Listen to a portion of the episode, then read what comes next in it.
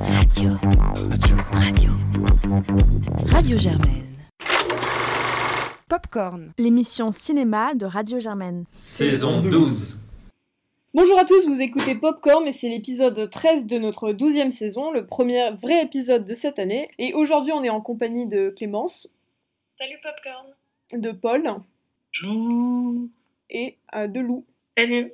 Et aujourd'hui, on va revenir euh, sur déjà deux films qui sont sortis récemment euh, en streaming. Donc sur Pieces of a Woman qui est sorti sur Netflix de Cornel Musco. Et puis ensuite euh, Chaplin, le génie de la, liberté, qui, a d'abord eu une diffusion sur France 3 et qui est disponible sur la plateforme de France 3 en accès libre jusqu'au 6 mars et dont on a décidé de vous parler. Et donc qui a été réalisé par Yves Geland. Et puis l'année 2021 a déjà décidé de nous mettre de bonne humeur puisqu'elle a décidé de nous priver du tonton grincheux du cinéma français, euh, Jean-Pierre Bacry, qui, est décédé le 18 euh, janvier dernier.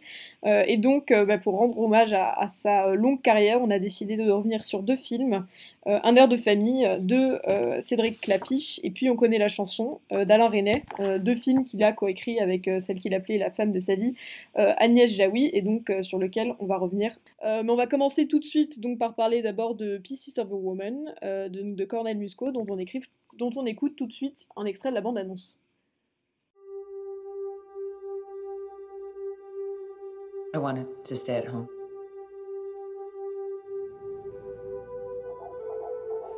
She sounds really good. Hi, baby. I wanted the baby to decide when she wanted to come. My daughter came into this world.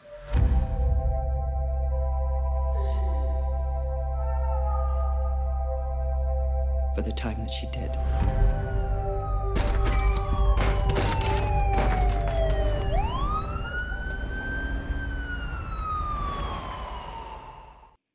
Et c'est Lou qui nous présente le film. Oui, donc Pieces of a Woman, un film réalisé par Cornel Montroxo, euh, dont le scénario a été écrit par Kata Weber, qui dure 2h08, euh, et qui en fait retrace l'histoire euh, d'un couple, qui, un couple aimant, qui est dire une tragédie intime, celui de la perte d'un enfant en bas âge, et ensuite le, deuil de cette perte assez violente au sein de la famille. Donc on suit ce couple, une véritable un récit, disons, très intime. Et tout de suite, donc Clémence va nous en dire ce qu'elle en pense. Ok, moi j'ai trouvé que le début du film était très bouleversant, avec le plan séquence initial qui est très lancinant et particulièrement qui est donc la scène de l'accouchement, qui est une scène qui coupe le souffle. Euh, je trouve que Vanessa Kirby, qui incarne donc euh, cette mère endeuillée, joue très bien. Elle est, elle est brisée, elle hurle de colère. Euh, mais par contre, j'ai trouvé qu'après cette scène initiale, c'était trop long et aussi très violent, euh, avec les violences euh, sexuelles du père sur euh, la mère. Donc, trigger warning, chers auditeurs. des violences physiques et verbales qui, qui, sont difficiles à, avoir. Lou, t'es d'accord avec ça, toi? Bah, Moi, c'est un film que j'ai trouvé assez décevant, en fait. Je trouvais que l'histoire avait beaucoup de potentiel, la question euh, du deuil d'un enfant en bas âge, etc., la reconstruction d'un couple. En fait, ça m'a aussi pas mal fait penser à Manchester by the Sea, un film dont j'avais déjà parlé ici, que j'ai beaucoup aimé, mais en une version moins réussie. Euh, c'est un film, pour moi, qui cherche un peu à, se, à la jouer euh, profond, etc., et qui n'y parvient absolument pas. Et aussi, dernier point sur la réalisation qui m'a vraiment agacé tout le long, que j'ai trouvé assez catastrophique dans le, la caméra portée constamment hésitante, pas un seul plan fixe euh, pour, sauver tout ça, et puis des plans assez clichés. Donc je trouvais qu'il y avait un bon potentiel. Au début, c'était plutôt bien parti. La première euh, scène d'exposition, il y a des moments intéressants, mais euh, ça reste un film assez décevant.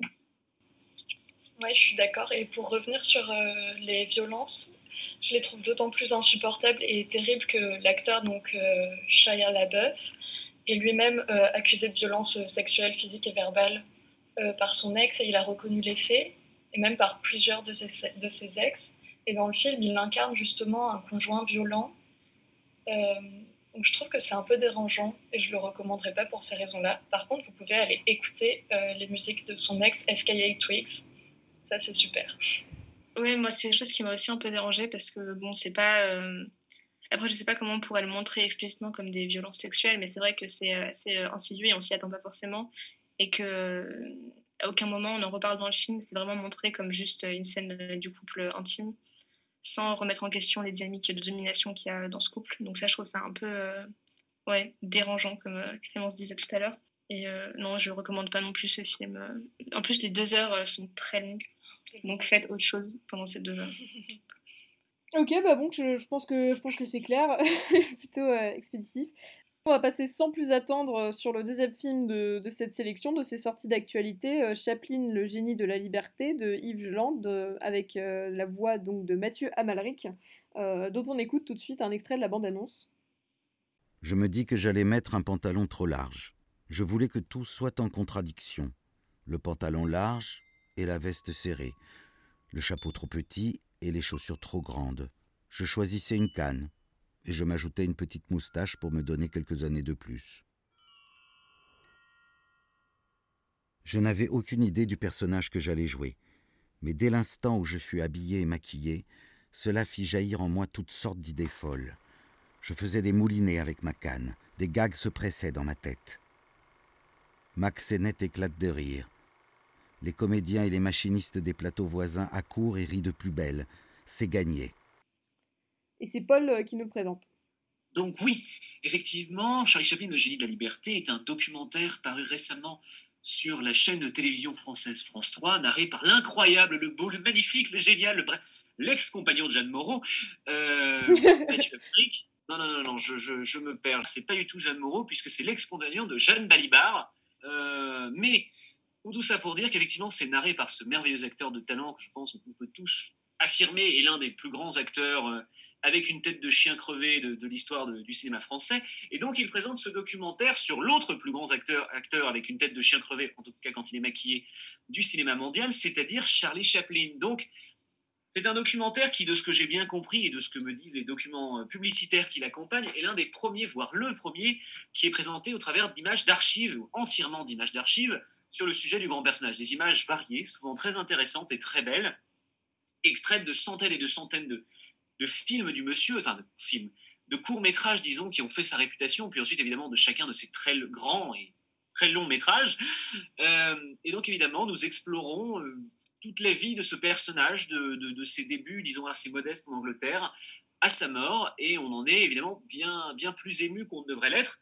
Mais tout cela, c'est pour mon, opinion. Euh, plus tard, qu'est-ce que tu en as pensé, Claire? Bah moi non, j'ai un film que, que qui m'a pas mal plu. Euh, en fait, je connaissais assez mal euh, la vie de Chaplin et c'est aussi d'autant plus intéressant, je trouve que là, du coup, c'est un, c'est une raconte sa vie sous forme chronologique, donc on va suivre au, fur et à mesure. Les, images d'archives sont pas toujours utilisées euh, dans leur, au moment où elles devraient chronologiquement par rapport à la vie de Chaplin, mais voilà, on prend sa vie dans l'ordre et, c'est d'autant plus intéressant de raconter donc l'histoire de cet immense acteur qui a été euh, enfin en tout cas d'après le documentaire, euh, d'un des, visages les plus connus euh, à un moment donc de, ses débuts dans la rue, donc son, toute son enfance qui a forgé sa conscience sociale et, tout le propos qu'il va ensuite développer dans ses films, en passant par donc le crack, la crise, la crise, la crise de 29 et puis évidemment la montée du fascisme et l'arrivée d'Hitler. Euh, donc ça c'est à chaque donc c'est à la fois sa, vie qui est menée donc à, cette histoire mondiale et puis ensuite à l'histoire du cinéma puisque puisqu'il va d'abord euh, euh, donc enfin il s'est développé d'abord dans le cinéma muet qui est donc avec le, pantomime et puis ensuite il va faire partie de ces rares acteurs qui, enfin de ces rares acteurs réalisateurs enfin artistes qui, qui, va avoir réussi à passer de l'autre côté de l'autre côté en, en, passant au parlant mais on va voilà. Et je trouve ça particulièrement enfin vraiment passionnant pour le coup euh, de remettre à chaque fois chacune de ses œuvres dans son contexte euh, à la fois de la vie personnelle de Chaplin euh, de ce qu'elle compte ce qu'elle comptait pour lui de ce qui était en jeu personnellement ou, du point de vue de sa carrière mais également la manière dont il le met en, résonance avec l'histoire mondiale. Donc c'est aussi un, un, documentaire qui est du coup un côté très mégalomène puisque voilà il va vraiment même à un moment nous faire presque croire que euh, l'un des principaux enjeux euh, de la Seconde Guerre mondiale ça aurait été un face-à-face entre Hitler et Chaplin. Mais, mais, je trouve que c'est une manière de revisiter cette histoire euh, mondiale qu'on connaît tous bah, très bien quand même, assez intéressante. Donc moi, ça m'a assez passionné. c'est vrai que pour le coup, l'usage des images d'archives, ça fait c'est vraiment bizarrement d'ailleurs l'argument de vente presque principal du documentaire. C'était plutôt intelligent la manière dont tout est monté. Donc ils arrivent à extraire dans chacun de ces films les petits passages, les petites mimiques qu'ils analysent tour à tour pour permettre ensuite à, reconstituer euh, l'image euh, de euh, Charles Spencer Chaplin. Et toi Lou, alors du coup, qu'est-ce que tu en as pensé? Bah, donc je trouve que c'est un très beau documentaire. Je me suis pas ennuyée pendant les 2h25, donc point positif. Et puis je suis d'accord avec toi sur ce que tu dis par rapport à l'histoire et le fait de pouvoir remettre en contexte les œuvres de Chaplin qu'on connaît tous plus ou moins, par exemple les temps modernes, le dictateur, mais les revoir dans leur contexte de création, euh, de l'époque. Je pense notamment au dictateur qui aujourd'hui nous paraît euh, évident, alors qu'à l'époque ça n'était pas du tout et, euh, et menacé de censure, etc. Et qu'il a, il a dû vraiment batailler pour pouvoir le faire. Donc là-dessus, j'ai trouvé ça assez intéressant. Et puis, une des forces de ce documentaire, enfin, ce que j'ai aimé, c'est qu'on ne construit pas l'image d'un homme mythifié, Charlie Chaplin. Enfin, pas trop, je trouve qu'il n'est pas trop tombé dans ce travers-là, où on, on, voit tous les aspects de sa vie aussi bien des aspects un peu euh, moins euh, reluisants, comme des histoires avec des jeunes filles de 16 ans. Euh, et donc, on n'est pas sur, une, sur un, homme qui serait inattaquable, incroyable. On voit bien l'homme aussi avec, enfin, disons, dans son entièreté. Et c'est quelque chose que j'ai apprécié. Moi, je suis d'accord avec vous. Il y a une phrase qui est donc prononcée par Mathieu Amalric au début qui, que je trouve très juste. Le meilleur de ses scénarios était celui de sa propre destinée. Donc ça montre bien que c'est un film euh, qui parle de la construction du, personnage Chaplin, de son enfance miséreuse à la gloire internationale. Et Paul, alors du coup, qu'est-ce que tu en as pensé, toi? Alors moi, je, suis peut-être moins enthousiaste. bon, c'est peut-être le contexte. Je l'ai vu assez tard. Euh, la fatigue commençait à prendre. Je sortais du, du René, qui est quand même un film un peu supérieur. Euh, et donc, je, le trouvais un peu, un peu lourd, on va dire. Euh, c'est un documentaire assez classique, une voix off, narré encore une fois par, euh, par, par Mathieu Amelric, mais, mais qui, en dehors de, cette délicieuse voix qui nous accompagne tout au long, finalement, est construit de façon extrêmement chronologique. Et à part quelques très beaux enchaînements, tu l'as dit, cette merveilleuse mise en scène de, de, la, montée du, fascisme face à la, montée des, propos de, de, la popularité de Chaplin qui crée avec un montage musical qui est très intrigant. En soi, c'est un développement qui est assez classique, qui, si les images sont belles, si les textes sont beaux, et notamment les extraits de Chaplin assez intéressants, qui s'intéressent évidemment sur cette période de gloire qui va peut-être faire deux heures sur les, premières années et qui finalement disparaît après Limelight, alors que la carrière de Chaplin continue quand même un peu Limelight, après Limelight, euh, qui, donc est une intéressant parce que ce qu'il nous dit sur un personnage aussi complexe et aussi important dans l'histoire du cinéma est intéressant, mais qui jamais, tu vois, on a parlé de, c'est certes c'était une comparaison un peu euh, méchante par rapport au niveau de la production, mais on a parlé du lip sheet, de lip sheet au cours du dernier épisode et même la sortie de Petite Fille.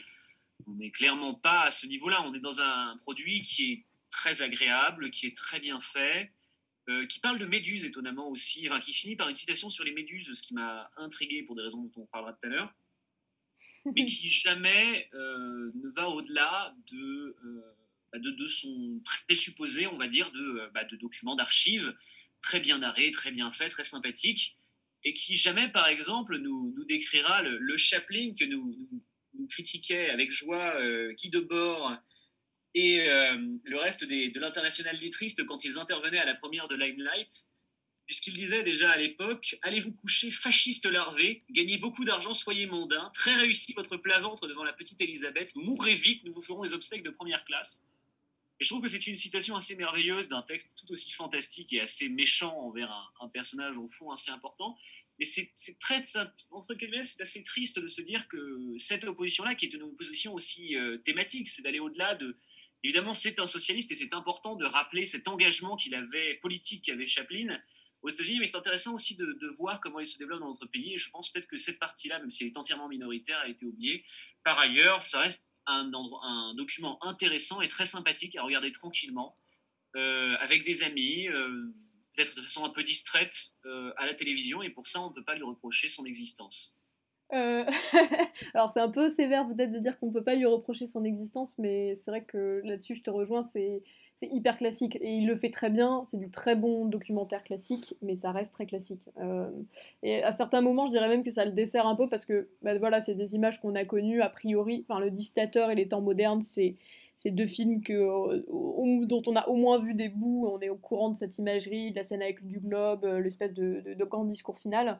Euh, et je trouve qu'en fait, il y a des moments où quand il commence à aborder ces films, en fait, on, attend qu'il en, en, parle et ça, crée presque une certaine forme d'impatience par rapport à ce qu'il raconte euh, à ce moment-là. Euh, donc, c'est pas toujours le, meilleur choix, cette chronologie. Maintenant aussi, je pense que j'ai l'impression aussi qu'il y a des thèmes qui, ont, qui, du coup, ont été un peu laissés de côté à cause de ce choix, ce choix de plan. Euh, et notamment un thème moi qui m'intéressait beaucoup au début, c'est la manière dont est représenté à l'écran euh, et quelque chose qui du coup euh, est très un, vrai, un véritable souci conscient chez Chaplin, c'est la manière dont il représente à l'écran les différentes classes sociales et dont ça va devenir en fait une arme populaire. Enfin son, cinéma va devenir un truc véritablement populaire. Il voulait absolument que les prix des places restent accessibles à tout le monde. Et, et tout ce truc-là de la représentation, moi j'aurais éventuellement préférer euh, ou avoir un peu plus de recul dessus par rapport à éventuellement d'autres euh, productions euh, contemporaines ou passer peut-être un peu plus de temps dessus. Donc voilà, je pense qu'en fait cette, forme chronologique elle peut un peu frustrer les personnes qui seraient peut-être déjà très familières de l'histoire de Chaplin, probablement des, des informations qu'on peut avoir en faisant une, une comment dire 2-3 heures sur internet. Donc voilà, c'est un peu les limites du documentaire. Bah, sur ce, on va, on va donc terminer cette section sur des films sortis récemment en streaming. Donc on rappelle, Pieces of a Woman, c'est disponible sur Netflix et Chaplin, le génie de la liberté, c'est disponible en accès libre sur France 3 jusqu'au 6 mars. Euh, je pense qu'on est assez d'accord pour vous dire que euh, globalement c'est un film, si vous avez envie de vous intéresser un peu euh, au cinéma à cette époque et plus particulièrement évidemment à Chaplin, c'est un film qui reste quand même assez intéressant. Et donc on va passer maintenant à notre rétrospective. On va commencer par parler d'un air de famille de Cédric Clapiche qui a été réalisé sous la base d'une pièce de Jaoui et de Bakri dont on écoute tout de suite un extrait de la bande-annonce.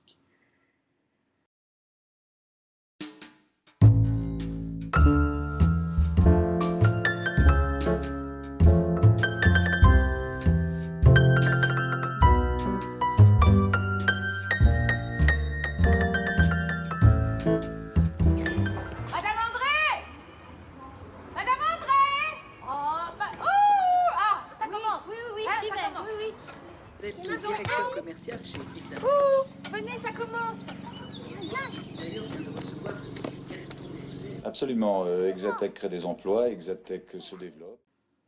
Et du coup, Claire, c'est toi qui nous le présente, un air de famille.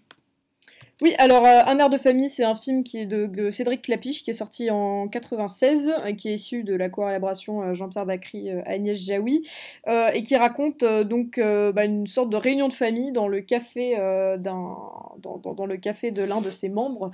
Et donc c'est une soirée, donc ils sont tous censés n'être que de passage dans ce café pour aller ensuite dans un restaurant célébrer l'anniversaire de la belle-fille, mais la, rencontre de conflits personnels de, de, chacun des membres de cette famille euh, et puis euh, les différents passifs qu'ils ont euh, entre eux vont se révéler au fur et à mesure de la soirée. et c'est un film donc qui a connu un certain succès. Je vais terminer là-dessus puisqu'il a eu trois Césars. D'abord un César de second rôle masculin pour Jean-Pierre Daroussin et du second rôle féminin pour Catherine Frotte. Et puis ensuite ça a été l'un des quatre Césars qu'aura reçu Jean-Pierre Bacry au cours de sa carrière puisque pour son scénario puisqu'il va être couronné en tant que co-auteur avec Agnès Jaoui. Et donc qu'est-ce que tu en as pensé eh ben, c'est un, c'est un très sympathique Marie Vaudage. Évidemment, tu l'as dit, c'est adapté d'une pièce de théâtre de Bakri Jaoui. Et, effectivement, ben, ça se sent un peu l'espace restreint, les interactions familiales, la réplique. C'est, c'est, un, c'est un cinéma de la réplique. C'est très beau. En même temps,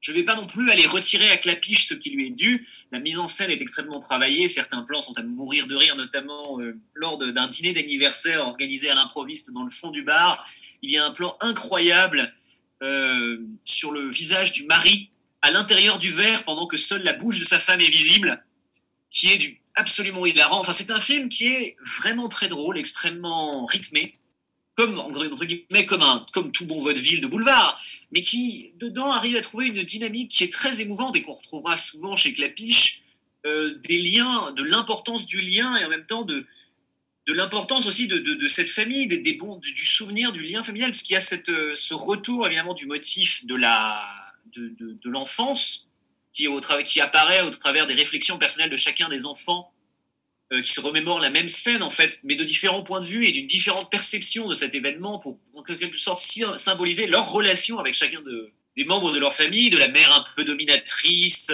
le premier frère un peu bougon, le deuxième frère euh, prétentieux et, surtout très angoissé, et sa femme un peu bébête, à qui on offre en plus un collier de chien. tout cela est assez grotesque, mais il trouve une forme de sensibilité qui est assez rare, et justement ce dialogue très théâtral est joué avec suffisamment d'empathie pour offrir vraiment une, une empathie en fait, envers ces personnages, et on est content de, de passer ce moment assez désespéré en quelque sorte avec eux moi, je suis, je suis tout à fait d'accord avec toi. Euh, J'ai passé un très bon moment. C'est euh, effectivement, et je voulais commencer par ça. Euh, la réalisation fait que ça, échappe à la critique un peu classique qu'on pourrait faire aux pièces de théâtre transportées à l'écran, qui que ce sera du cinéma filmé.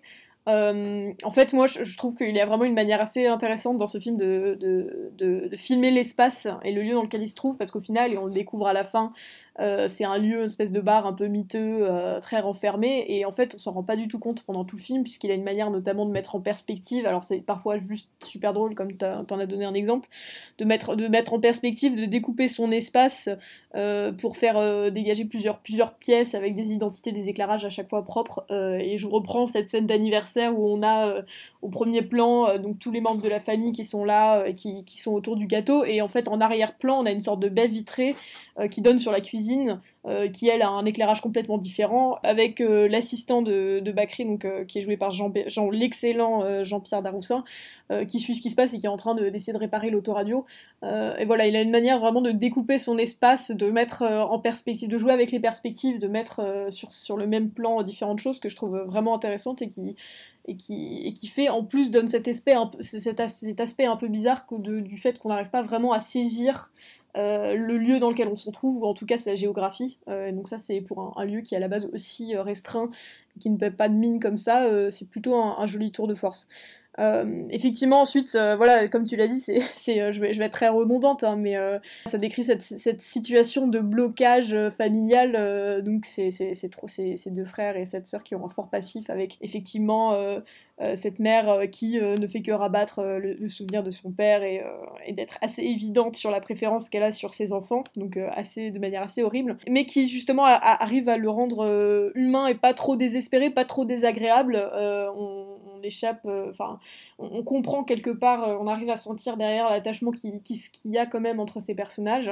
et ça, ça se joue notamment par l'apport des deux, des deux autres personnages donc, qui sont étrangers à ce noyau familial, qui sont qui sont euh, celui Catherine Freud, donc la belle-sœur, et puis euh, Jean-Pierre Daroussin, euh, l'amant slash, slash employé, qui, qui, gravite autour de ça et qui apporte une certaine forme de déséquilibre et en même temps d'humanité supplémentaire en réagissant à, ce qu'il voit, la, la, confrontation entre ces entre, dans cette famille qui, qui, en fait quelque chose de, très beau. Et euh, on en a parlé, je pense que tous ceux qui ont parlé de ce film en ont parlé avant nous, mais le, jeu des acteurs avec ça est, vraiment fantastique. C'est un plaisir de les voir, euh, de les voir échanger euh, des répliques tout aussi cinglantes, réagir en arrière-plan à ce qui se passe au premier plan avec cette espèce de ballet de, de conversation qu'on voit pendant tout le film. donc c'est un véritable plaisir à voir, un très beau scénario, euh, d'une galerie d'acteurs euh, vraiment euh, irréprochable, et puis une réalisation qui arrive à rester intéressante. Donc, donc un air de famille, ça, fait, ça fait un moment, ça fait plus de 20 ans que, qu'on, est sûr, qu'on sait que c'est un bon film, donc on est là et on vous le recommande. C'est un film non seulement qu'on vous recommande, mais en plus c'est un film qui se regarde en famille, parce que outre l'analyse, c'est vraiment un très très très très bon film à revoir, à voir, à revoir, à reciter, parce qu'évidemment les répliques sont comme tu l'as dit, extrêmement bien ciselé, extrêmement dynamique. Euh, les, performances sont toutes extrêmement attachantes. Euh, Jean-Pierre Daroussin qui, qui lit, euh, Catherine Fro qui, qui, qui fait la, la, boniche avec une, avec une énergie assez saisissante, et Jordanov qui, qui s'énerve de tout et de rien. On est absolument fasciné, mesmérisé, et surtout on oublie encore le chien, cet élément assez important du récit, qui est le chien, le chien arthritique finalement assez central à la, métaphore principale de cette famille dysfonctionnelle et qui, euh, à chaque fois qu'il apparaît, offre un petit souffle aux répliques. Je, oui, je te rejoins surtout. C'est un film merveilleux. C'est probablement, enfin, considérant ce que fait Clapiche aujourd'hui, ça fait du bien de se rappeler qu'un jour il était bon réalisateur. si vous aviez besoin encore d'une dernière raison, euh, il y a une scène de danse qui est super sympa et moi les scènes de danse ça me fait toujours plaisir donc. Euh, donc voilà, on ne saurait que trop vous recommander ce film, euh, Un air de famille. Et on va rester dans le même registre pour le dernier film de la sélection, On connaît la chanson, d'Alain Resnais, encore une fois un film écrit par le duo Jaoui Bakri, dont on écoute tout de suite un extrait de la bande-annonce. Odile Lalande? Je connais pas d'Odile Lalande, moi. Comment mais je, vous en ai parlé au téléphone, je, vous ai dit que j'appelais de sa part. Ah, c'est pas moi que vous avez au téléphone, c'est mon patron. Ah, vous n'êtes pas euh, Marc euh, Duverier Non, c'est mon patron. Il n'a pas pu venir, malheureusement, il avait une affaire importante. Ouais. Vous vous occupez des affaires euh, pas importantes, bon. Voilà. Et c'est Clémence qui nous le présente. Oui, alors un nouveau film avec Bakri. On connaît la chanson, donc date de 97. C'est un film musical dont je pense on va aussi euh, tous les mérites. Il a été multi-récompensé au César avec, euh, pour citer quelques prix, meilleur scénario, meilleur film, meilleur acteur pour André Dussolier, meilleur acteur dans un second rôle pour Bakri, meilleure actrice dans un second rôle pour Agnès Jaoui. Donc c'est une histoire qui est complexe à résumer avec six personnages principaux dont les histoires s'entremêlent, notamment autour de visites immobilières dans Paris. Et c'est également et surtout une comédie avec euh, des musiques issues du répertoire de la chanson française qu'on a beaucoup de plaisir à entendre. Donc c'est génial, on retrouve euh, des acteurs euh, connus du cinéma français, donc Pierre Arditi, Lambert Wilson, Jane Birkin, André Dussolier, Agnès Jaoui, Sabine Azema, pour ne citer que. c'est un, je ne vais pas commencer à donner mon avis, mais ça parle donc de la difficulté des rapports humains, ça parle d'amour, ça parle de tromperie, ça parle aussi d'amitié. Et on suit euh, les personnages à travers ce récit jusqu'à une, une pendaison de crémaillère qu'on ne va pas spoiler, mais qui est mémorable.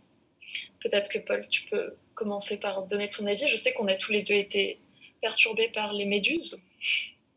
Oui, alors effectivement, à part cette sombre et très intrigante histoire de méduse qui conclut euh, la scène finale et qui en soi est assez amusante. On se trouve ici face à un film à un marivaudage grotesque, et j'écrivais d'ailleurs à la sortie, René pousse son petit marivaudage dans les recoins les plus grotesques, mise en scène maniérée et montage loufoque à la clé.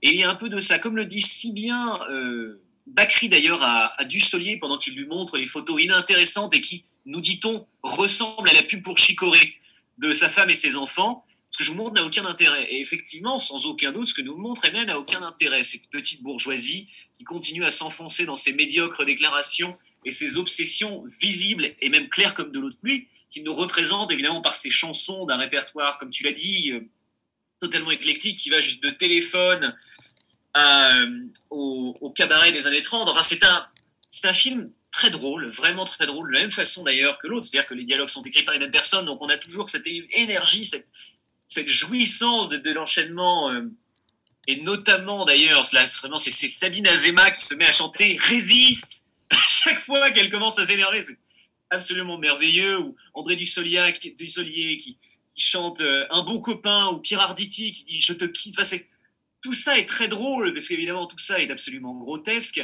Tous ces personnages sont presque assez volontairement d'ailleurs pathétiques dans la plupart de, leur, euh, de leurs déclarations et de leurs actions. Cette histoire est assez plate. On se doute un peu d'où va tout ce récit, mais en même temps, ils y, met une telle, ils y mettent une telle énergie et leurs performances sont suffisamment puissantes pour qu'on continue à voir. Mais par ailleurs, ce qui est assez génial, et je pense que l'un des, l'un des grands génies de cette histoire, c'est l'introduction d'une peur absolument terrible de la mort, assez sombre par ailleurs, qui va s'introduire au fur et à mesure du récit, et qui offre une finalité presque beaucoup plus angoissante à tout ce récit, au travers notamment du personnage d'Agnès Jaoui, qui, euh, qui souffre, l'apprend-on, de, de spasmophilie, et qui, peu à peu, finalement, crée une cassure, comme une cassure, comme une brisure à l'intérieur de, de, cet univers bien huilé et presque ridicule, en angoissant, en n'étant plus capable de suivre, entre guillemets, cette chanson, et qui se met d'ailleurs en opposition de tout le reste d'une grande soirée qui, comme on l'a dit, conclut ce récit. Et c'est là où je pense que le, film touche vraiment euh, au génie. C'est dans cette interaction finale, dans ce moment où les masques sont forcés de tomber par cette introduction d'une finalité que là, soudainement, le film devient si puissant en quelques images et en quelques dialogues, on, oublierait presque ces étranges méduses. Et donc tu me disais que toi aussi, tu apprécies profondément ce film. Euh, ouais, on passe toujours un très bon moment. Déjà, il y a euh, une blague qui revient, qui est donc l'intitulé de la thèse du personnage de Camille, interprété par Agnès Jaoui, qui est hilarant. Donc, elle fait une thèse d'histoire sur les chevaliers paysans de l'an 1000 du lac de Paladru. Et elle le répète au personnage qu'elle rencontre euh, incessamment dans le film. Et il y a un dialogue incroyable où quelqu'un lui dit euh, Ça sert à quoi? Elle dit C'est pour faire parler les cons. Donc, super moment. Je parlais de la photo de famille qui, fait penser à une photo d'une pub chicorée. Et je trouve qu'il y a un jeu sur les apparences dans le film, avec euh, notamment une scène où il a, qui se passe au restaurant. Il y a un duo d'amis qui parlent de rupture amoureuse et sont attristés et jalouses en voyant euh, à la table voisine le couple euh, d'Odile et Claude, avec Odile qui caresse la joue de son mari dans un geste de tendresse. Et en fait, au, plan suivant, on se rend compte que Odile est juste en train de lui enlever une tache de stylo. Donc j'ai trouvé ça euh, très amusant. Si tu veux, je te laisse commencer à parler des méduses.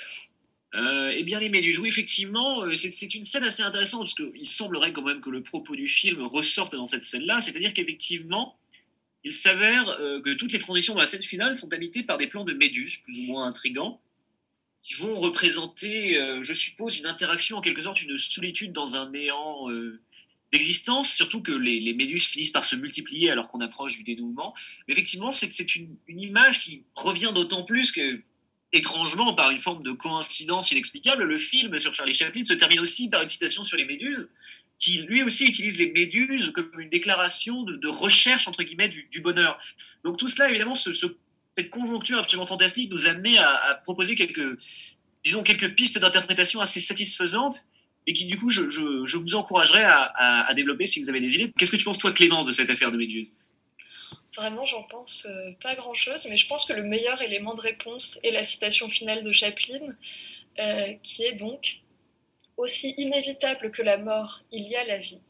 La vie est une chose merveilleuse, même pour une méduse. Oui, je pense que. non, oui, mais j'avais pas la citation exacte en tête, mais du coup, c'est bien parce que ça me, ça me le donne. Effectivement, c'est, je pense que c'est de là qu'il faut partir. Ouais. à la Méduse comme à la vie, et sortons évidemment de. Parce qu'on n'a on pas parlé, mais il y a aussi évidemment toute cette petite apparence bourgeoise qui est, qui est permanente autour du film. C'est-à-dire que personne n'est vraiment ce qu'il est. Le, le, l'agent immobilier euh, joué par Lambert Wilson n'a finalement qu'un rhume. Le, euh, euh, le personnage de Bakri n'est que chauffeur le mari, aimant est finalement trompeur. Enfin, tout cela est assez intéressant, évidemment, dans, le, encore une fois, on revient à l'idée de marivaudage, mais tout cela est assez sympathique et surtout, ça permet, la présence de Lambert Wilson permet aussi au film de remplir notre quota Lambert Wilson de l'année, puisque si aucun film ne sort, on n'aura nécessairement pas de film de Lambert Wilson. Donc Lambert Wilson jeune en plus, c'est d'autant plus satisfaisant parce qu'il n'était pas encore capable à l'époque d'interpréter des rôles de, haut cru comme, euh, comme celui de Charles de Gaulle. Il se permet donc juste de jouer le, le petit arriviste odieux et dans ce rôle-là, il est absolument parfait, comme tout le monde d'ailleurs, comme on l'a bien euh, sous-entendu. Donc, euh, à moins que tu aies un, dernier mot sur le sujet, je pense qu'on peut le dire. C'est euh, comme un air de famille d'ailleurs, et je pense que les, gens ne nous ont pas attendus pour le faire, mais on vous recommande chaudement, on connaît la chanson, qui est quand même d'un des réalisateurs les plus importants, d'un des réalisateurs français les plus importants du siècle précédent, qui s'est quand même permis de réaliser à la fois Hiroshima mon amour et Nuit brouillard, ce qui n'est pas rien, et qui ici offre un, entre guillemets un propos qui pourrait être plus léger, mais qui néanmoins en est euh, parfaitement satisfaisant, d'une beauté euh, visuelle assez étonnante. Il y a une obsession d'ailleurs chez René, en tout cas dans ce film-là, d'un cadrage parfait, d'une mise en scène millimétrée où chaque plan regorge de lignes précises dirigeant le regard. On ne saurait presque plus où se mettre. Mais en tout cas, c'est un, un objet fascinant, beaucoup plus intéressant qu'il en est, et c'est aussi une comédie musicale française. Et les comédies musicales, moi je trouve qu'on en a jamais assez. Et bah, je pense que là-dessus on peut conclure euh, notre petit hommage euh, donc à Bakri euh, sur ces deux films qu'on vous encourage évidemment à découvrir comme le, tout le reste de sa filmographie. Et on va maintenant enchaîner donc sur la dernière, dernier moment de cette émission, les coups de cœur et coups de gueule de chacun. Et je vais laisser bah, Lou commencer. je vais vous parler d'un film que j'ai vu donc récemment mais qui est sorti en 2016 qui s'appelle Les Innocentes. C'est un film d'Anne Fontaine qui retrace l'histoire de Mathilde Beaulieu, donc une jeune interne pour la Croix-Rouge, qui a une mission en Pologne en décembre 1945 pour soigner les blessés français et les ramener en France. Dans le cadre de cette mission, elle va rencontrer des religieuses, dont Sœur Maria, qui ont besoin de son aide, puisque au couvent, de nombreuses religieuses sont tombées enceintes suite à des viols par l'armée soviétique. Euh, pourquoi voir ce film euh, Déjà pour euh, les plans qui sont très beaux, l'esthétique des religieuses donc au sein du couvent avec le voile et également avec la neige, le contraste qui est assez intéressant, la façon dont c'est filmé aussi j'ai beaucoup aimé. Aussi pour la façon dont les thèmes sont abordés, c'est-à-dire tout en subtilité. Qui, c'est pas un film manichéen dans, le traitement des sujets. On n'a pas d'un côté, vraiment ce que dirait le film, des innocentes parfaites et de l'autre que des gens blâmables. Ça, c'est intéressant. Euh, et puis, donc, un film qui aborde de nombreux thèmes euh, assez lourds et pourtant pas un film plombant. Des thèmes comme la question évidemment du viol, du traumatisme, du tabou sur le corps euh, des religieuses, sur le corps des femmes, sur la sexualité, également la question de la foi après avoir subi un tel traumatisme, une question donc, qui était très présente après la Seconde Guerre mondiale. Et du coup, pour finir, je parlerai de la scène d'ouverture, très belle, euh, où on a la caméra euh, qui euh, s'attarde sur le visage de ces religieuses en train de chanter, en train de prier au sein du couvent, un à un, et qui s'arrête finalement sur le visage d'une novice. qui a l'air un peu perturbée et on entend en fait derrière, en arrière-plan, derrière ces chants religieux très beaux, des cris d'une femme absolument désespérée et toutes les autres religieuses qui continuent à chanter comme s'il ne s'était absolument rien passé et seulement cette jeune novice troublée par ces cris en arrière-plan. Donc voilà, une très belle scène et un, film que je vous conseille euh, de voir. Euh, merci. Euh, Clémence, tu as un coup de cœur ou un coup de gueule à partager? Alors, un coup de cœur que j'ai vu cette semaine sur la plateforme de streaming Mubi, c'est le film Les coquillettes de Sophie Le Tourneur, qu'elle a filmé au Festival du film de Locarno en 2012. Donc, le film raconte l'histoire de trois amies, trois femmes qui se retrouvent lors d'une soirée pyjama autour d'un plat de coquillettes et elles euh, se rappellent les souvenirs de leur expérience au festival du film de Locarno et euh, donc euh, tous leurs souvenirs et aussi tous ces déboires donc c'est amusant et attachant on a donc Sophie Le Tourneur qui emmène deux de ses amis au festival qui sont à la recherche de sexe et d'amour le personnage de Sophie Le Tourneur vient au festival pour pour retrouver Louis Garrel dont elle est folle amoureuse et, euh, comme toute personne censée sur cette planète sans doute. Donc on rit beaucoup, on se console aussi car si on ne peut pas encore aller à des soirées ou en festival de cinéma, on peut quand même se retrouver avec ses amis à partir de 18h autour d'un plat de coquillettes pour raconter nos expériences passées, tout en espérant retrouver vite euh, cette vie-là. Donc voilà, je vous le conseille. C'est pas très long, ça dure une heure et c'est sur Mobi. Eh ben, merci. Paul, tu as une recommandation? Moi, j'en ai même deux, puisque j'ai eu l'occasion de protester un peu mon cinéma depuis euh, pour rattraper mes quelques retards. Et donc, j'ai d'abord eu l'occasion, puisque on en parlait la dernière fois, euh, Netflix s'est permis de se procurer l'intégrale du, euh, du cinéma de Claude Sauté pour pouvoir le diffuser au MAS, de revoir Vincent, Paul François et les autres, avec évidemment Yves Montand, Michel et Michel Piccoli, et qui est un film absolument formidable que je vous conseille, qui outre la représentation absolument merveilleuse d'une époque et d'une désillusion finalement assez euh, significative euh, à ce passage finalement en dehors des Trente Glorieuses, euh, il représente finalement, je pense, c'est peut-être la, c'est ça, c'est un peu viriliste de ma part de faire, mais c'est peut-être la, plus belle représentation de l'amitié masculine que j'ai pu voir depuis très très longtemps au cinéma. C'est un film très beau sur une, bande de, mecs vieillissants, absolument odieux, détestables avec tout le monde, mais dont on ne peut pas s'empêcher de les apprécier dans leur déboire. Et donc, je vous le conseille, ne serait-ce que pour ça et pour la performance absolument hallucinante de Yves Montand, évidemment de, Stéphane Audran qui joue sa femme. Euh, Michel Piccoli peut-être plutôt en note mineure puisqu'il est absolument odieux. Et donc, ma deuxième recommandation, ça va être un film beaucoup moins agréable à regarder, mais beaucoup plus intéressant, je pense, du, niveau de la question cinématographique. Ça sera le film Faces de John Cassavetes, que vous connaissez peut-être, euh, qui est un film qu'il tourne, tous, enfin, qu'il tourne chez lui, à domicile, dans des conditions absolument abominables, avec des pellicules détruites. Enfin, c'est absolument fantastique.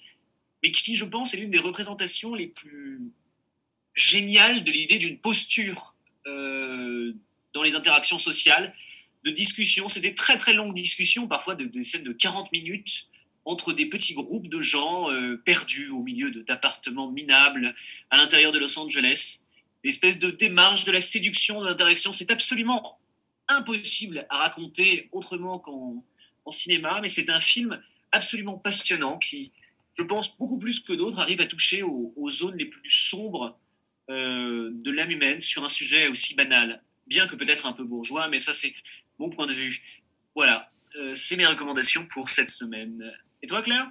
Euh, bah déjà, je, comme toi, j'ai profité euh, de, du, de la, du retour du, enfin non, de l'arrivée du catalogue sauté sur Netflix pour également regarder euh, Vincent, François, Paul et les autres, et je rejoins tout à fait ta recommandation, notamment effectivement en termes de représentation d'une amitié, une histoire d'amitié masculine, c'est très touchant, et la scène finale est vraiment magnifique. moi, je vais aller dans un film, un petit film, mais qui ne peut pas faire de mal, puisque je vais parler de Soyez sympa, rembobiner euh, de notre Michel Gondry national. Euh, donc là, pour le coup, il a, il a tourné comme un certain nombre de ses films, notamment les plus connus, euh, aux États-Unis avec Jack Black et Danny Glover notamment, et qui raconte l'histoire de deux, de, deux, de deux gars un peu paumés euh, qui se retrouve euh, pendant une semaine avec la responsabilité d'un magasin de location de VHS, à un moment où la VHS était déjà en train de décliner, euh, et qui par erreur efface, alors par erreur c'est une genre de sombre histoire de théorie du complot et d'électromagnétisme, mais qui se retrouve à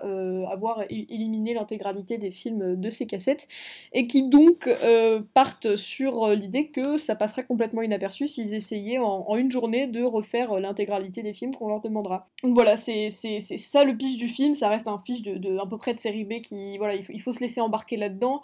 C'est un film à la, structure assez convenue, hein. c'est un, voilà, un happy end, un feel-good movie euh, euh, assez convenu. Moi, ce que j'aime là-dedans, c'est que c'est vraiment une, histoire d'amour à une certaine forme de cinéma qui est le cinéma de la débrouille, euh, qui est d'arriver de créer l'illusion avec trois paquets d'aluminium et beaucoup d'énergie et de créativité. Et ça, c'est quelque chose qui en fait un, voilà, un film éminemment sympathique, porté par voilà, Jack Black, pour moi, qui incarne vraiment ça. Euh, et qui en fait un, vraiment un beau moment euh, de, créativité, de débrouille, euh, d'essayer de reconstituer tout ça. Et puis en prime, évidemment, ils vont s'attaquer bien sûr au plus grand, au plus grand classique du cinéma. Donc il y a 2001, l'Odyssée de l'espace, SOS Fantôme, Rush Hour, Le Roi Lion, etc. Et donc vous allez, on voit avec assez de délices ces grands classiques qu'on a tous vus un milliard de fois se faire massacrer joyeusement avec beaucoup de créativité et d'amour par deux personnes armées d'une caméra de qualité douteuse et de rouleau d'aluminium.